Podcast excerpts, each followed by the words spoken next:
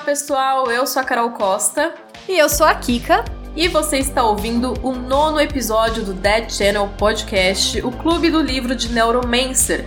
Nesse episódio, nós vamos discutir o capítulo 9 do livro, sempre com spoilers. Se você ainda não leu, pausa que o episódio corre para ler, mas se já leu, bora com a gente.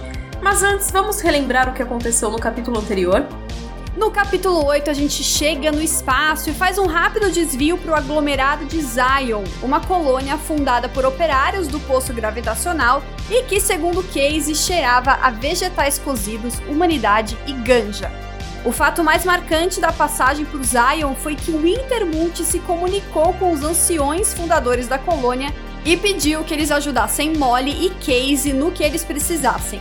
Os anciões topam e designam dois ionitas para isso, Malcolm e Aeron. E agora que a gente já relembrou o episódio passado, bora pro capítulo 9. Pedido por Wintermult prometido pelos anciões de Zion, Case e Molly embarcam no rebocador Garvey junto de Malcolm, com o Babylon Rocker de Aeron na cola e vão para a estação espacial Freeside Case até tenta tomar um remédio para minimizar os efeitos da síndrome de adaptação espacial, mas percebe que não faz efeito no corpo turbinado dele. O que mostra aqui, né, que quando ele fez aquele, aquela cirurgia, né, quando fazem aquela cirurgia nele e tem esse efeito colateral dele não poder usar nenhum tipo de droga, é nenhum tipo de droga mesmo. Então, mesmo que ele tiver com qualquer mal-estar, ele não pode tomar um remédio para tentar se sentir melhor. Isso é, é, mais preocupante, né? Porque eu acho que assim, você não poder usar nenhuma droga porque seu corpo rejeita, sei lá, eu entendo que para ele é difícil, mas pô, você não poder usar nenhum um paracetamol, sabe? Não tomar pois uma é. S, poxa. Nem um remedinho para enjoo, aí é sacanagem, né? É, é, o pâncreas, o pâncreas dele foi Vonal, um, um nada assim. Demais.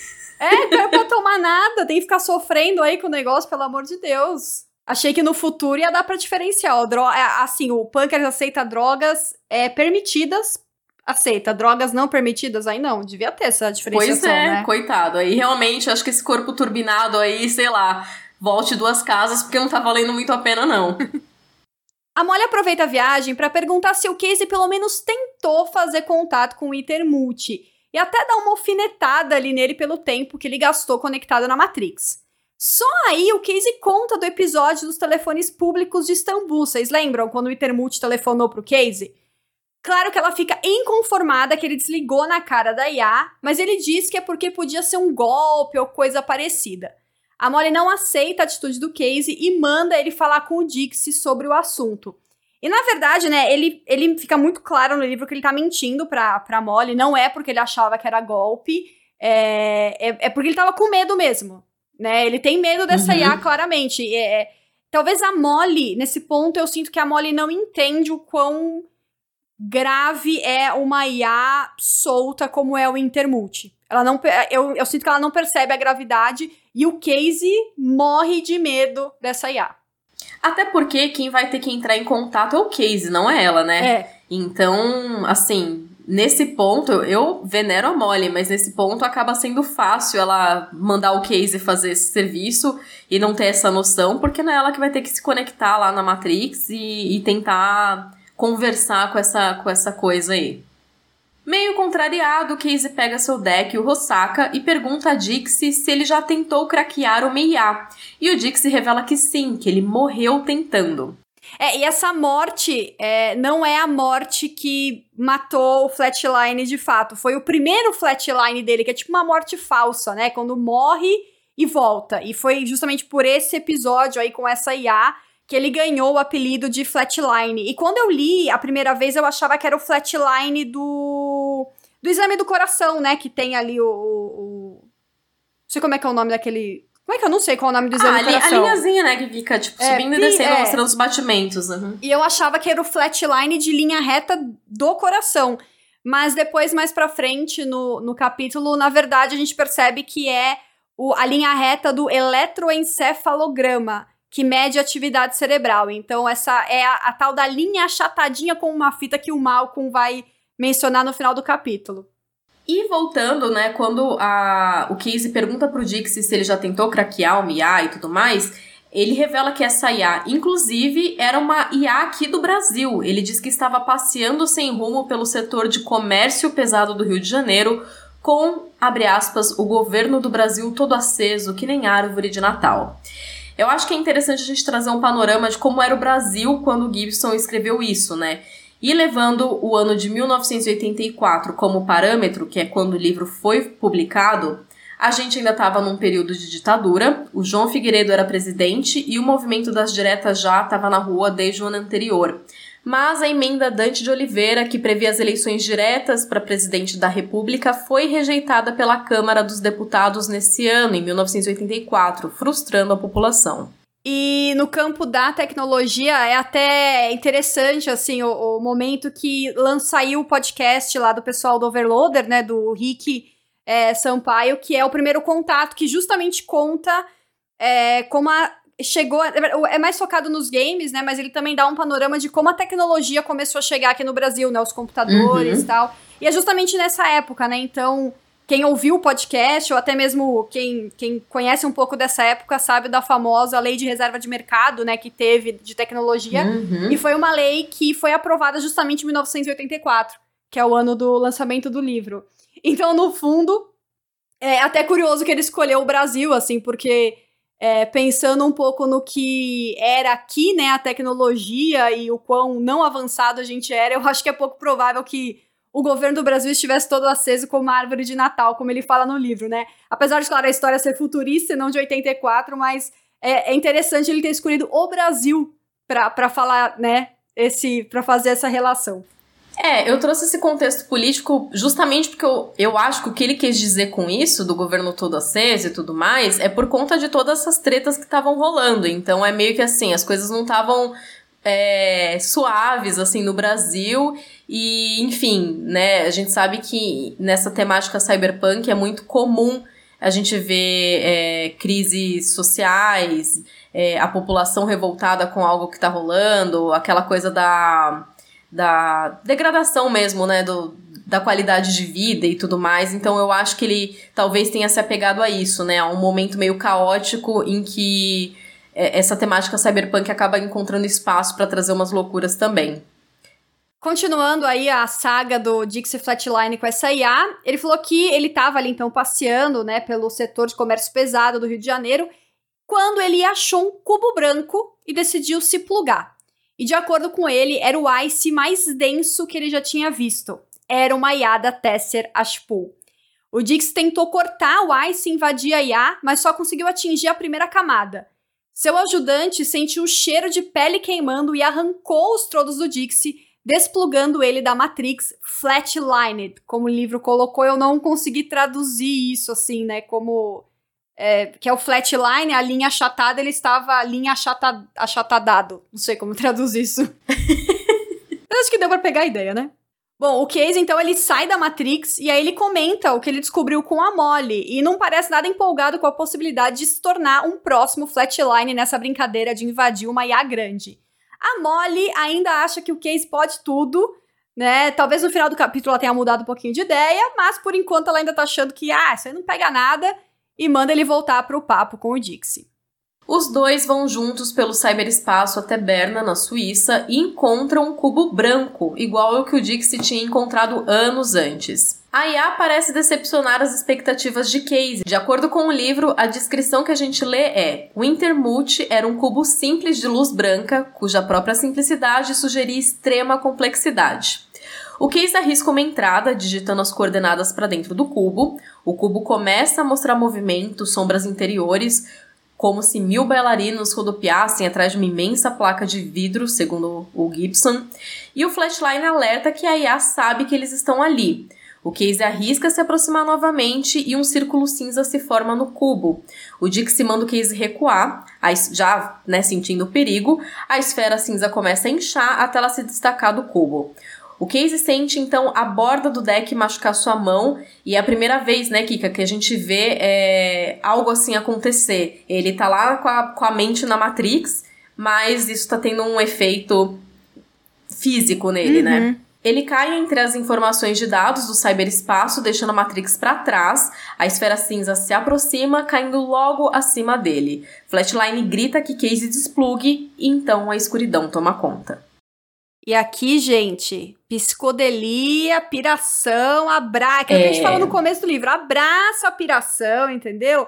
Porque o jeito, assim, ele, né, eles voando ali pelos dados, não sei o quê, só aceita, só abraça. Inclusive, fazer um comentário aqui que eu acho que eu já comentei em algum episódio anterior, que essa parte do.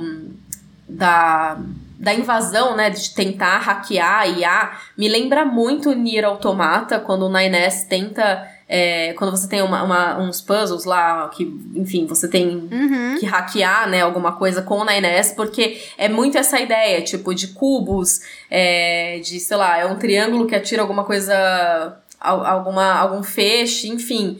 É, acho, não sei se Nier Automata de algum modo tem inspiração nesse livro, mas sempre que aparece essa imagem da, de hackear, me lembra muito do jogo. Quem não conhece, quiser talvez ter uma visualização que ajude a entender que, que loucura é essa que a gente tá falando aqui agora, às vezes vale procurar um gameplay e tentar adaptar isso porque a gente tá vendo no livro. Nossa, eu nunca tinha parado para ligar uma coisa com a outra. Mesmo porque, assim, quando eu comecei a ler Neuromancer, eu ainda não tinha jogado Nier Automata. Mas agora que você falou, é, não é, não é, não é exatamente, mas dá para assimilar essa ideia de tipo cubos e uhum. formas assim geométricas que tentam, sei lá, Te se atacar, atacar de algum é. jeito. É, é uma coisa meio doida assim, mas que, enfim, é como a Kika falou, gente, vai na fé, não tenta entender tudo perfeitamente, mas às vezes essas, é, esses exemplos assim visuais podem ajudar.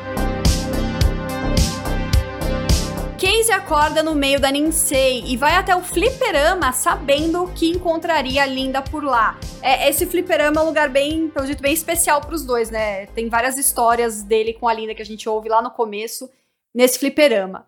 Exatamente. Eles se beijam, mas a Linda e todas as outras pessoas desaparecem. O Casey diz muito puto, né? Ele fala assim: Eu tinha um cigarro, uma namorada e um lugar para dormir, tá me ouvindo? Então, assim, nesse ponto, eu acho que ele, ele já tava entendendo que aquilo ali era uma. como se fosse uma simulação, né? Bom, aí ele sai do fliperama, encontra um maço de cigarros e uma caixinha de fósforo com a propaganda do escritório do Julius Dean. Ele entende o recado, né? Claramente, é, entendendo o que tá acontecendo ali, né? Que é um lugar simulado e que tá tentando levar ele para um certo caminho. Uhum. Ele vai até o escritório do Dean na Ninsei, uh, encenada ali dentro da Matrix. Lá ele encontra o Intermulti em pessoa, só que na verdade na forma do Julius Dean. O Intermulti quer conversar e ainda bem que o Case aceita, né? Porque o papo foi muito revelador.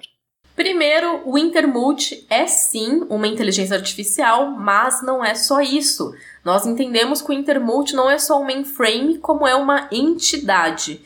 O que o Case na verdade acha que é o Intermulti é só parte de outra entidade potencial, como se fosse só uma parte do cérebro de uma pessoa, digamos assim. A inteligência artificial na forma do Julius também menciona outra IA do Rio que o Dick se encontrou anos antes, e pra gente não ficou tão claro se essa IA do Rio é, é a outra parte, né, ou uma das partes dessa entidade maior que a gente estava discutindo aqui nos bastidores. E aqui ele traz, né, essa IA, Rio, que o Dick se encontrou tal, e pode até parecer que é coincidência, ou nossa, que coincidência, justo a, a, o construto que tá, que tá nessa operação é o que conhece essa outra IA. Mas, na verdade, o Intermulti que tá arquitetando tudo, né? Então não é coincidência. Uhum. Pro, provavelmente a escolha do Dixie Flatline tem a ver com o encontro dele com essa IA, né? Exatamente. Outra revelação é a parte do Corto. Confirmando as suspeitas do case, o Corto foi recrutado por um Intermulti no Hospital de Paris e foi a inteligência artificial através do Armitage que montou a equipe. O Intermulti também diz que o balanço entre Corto e Armitage é muito delicado e que ele não consegue mantê-lo assim por muito tempo. E ah, lembra aquele arquivo de Londres que o Casey achou e descobriu várias coisas sobre o Corto barra Armitage? Foi a própria Intermulti que montou aquele arquivo. Dessa parte, eu acho que é interessante a gente olhar a parte que o Intermulti fala dessa questão corte e ermitagem, porque a gente sabe que é a mesma pessoa, é, sendo que o Corto, né, como a gente contou aqui nos episódios anteriores, era o verdadeiro nome do Armitage e que passou por todas aquelas loucuras, e o Armitage virou essa forma aí resgatada, é, mais contida. Só que eu acho que quando eles falam, ele fala justamente isso, que é difícil manter esse balanço, eu sinto justamente que ainda existe aquela loucura do Corto dentro do Armitage e não é que um substitui o outro, é que eles estão coexistindo ali dentro do mesmo corpo, sabe? É, como se ele tivesse escondido, né, a parte inconveniente, Sim. a parte que não serve, Exato. né, pra, pra, pra ela, na verdade, a inteligência artificial, né? Deixou de lado e tá deixando ali só o que ela quer. Ela montou aquele homem, aquele armitage que segue as ordens dela e montou a equipe e tal. E, e é muito louco, né, você pensar que uma. Eu, eu sei, assim, que no no próximo capítulo vai ter essas indagações. Uhum. Mas é muito louco você pensar que uma inteligência artificial tá interferindo na mente de uma pessoa que não, não está necessariamente não, conectada na Matrix, né?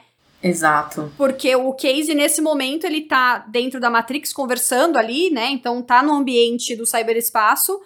Mas o Armitage, o Corto, Armitage, ele não tá 100% do tempo ligado com, com, com um deck, o um negócio na cabeça, né? Então vai ser interessante descobrir, se é que a gente vai descobrir, né, como que essa influência realmente acontece. Sim. E também outro ponto que é interessante é que, assim, é, nessa hora a gente percebe que a Intermult, né, a inteligência artificial, fez ali todo o caminho pro case, né? Ela abriu ali todo o caminho pro case, é, dando várias informações assim de uma vez. Então, a partir. Tipo, ela queria conversar com o case, quando o case de fato topou conversar com ela, ele tá pegando ali informações assim muito reveladoras, né? E aí para mim isso sou um pouco da, da inteligência artificial mostrando assim, tipo, tá vendo como eu sou foda? Tá vendo tudo que eu fiz até aqui? É, você não tá ligado do meu tamanho aqui, do meu poder, entendeu? É, e também tem um trecho, né, em que fala no livro, né, que o, o Julius, ele deixa claro, né, o Julius barra o Intermult nesse caso, deixa claro que o Casey faz parte de um plano maior. Então é meio que esse mistério, né? Que plano é esse? É, por que, que o Intermult está contando tanta coisa assim pro Casey? Qual que é a importância do Casey nisso tudo? Porque foi tudo arquitetado até então, né? É, e é, é, meio. É curioso também porque é, a Wintermult tá controlando o Corto até esse ponto, ela tava fazendo tudo através do Armitage. Mas ela mesmo também tá jogando informações por fora pro Case, né? Tanto assim. Exato. O, ter criado o arquivo de Londres pro Case encontrar as informações sobre o Corto. É, tá entrando em contato diretamente com o Case é, em algo que não foi uma operação que o Armitage pediu. E, e também aquele lance do com os anciões, né? Que ela entrou em contato com os anciões para pedir para eles ajudarem o, o Case e a Molly. E foi uma coisa que eles, que eles foram conversar com, com os, os anciões é, escondidos do, do Armitage. Eles até falam, não, a gente tem que voltar, senão o chefe vai perceber que a gente não tá aqui. Então, tipo, o que, que será que essa Intermult quer, né? Porque parece que tá tendo duas operações paralelas, assim. Exatamente, ficam umas, umas informações meio desencontradas, assim, e você não sabe de que lado cada um tá. E eu imagino a confusão que fica na cabeça do Casey, porque aí nessas horas não dá aquela sensação de é só um peão no meio do, de toda a jogada, assim. Então, enfim, mas continuamos. Tem muito livro pela frente ainda. Exato.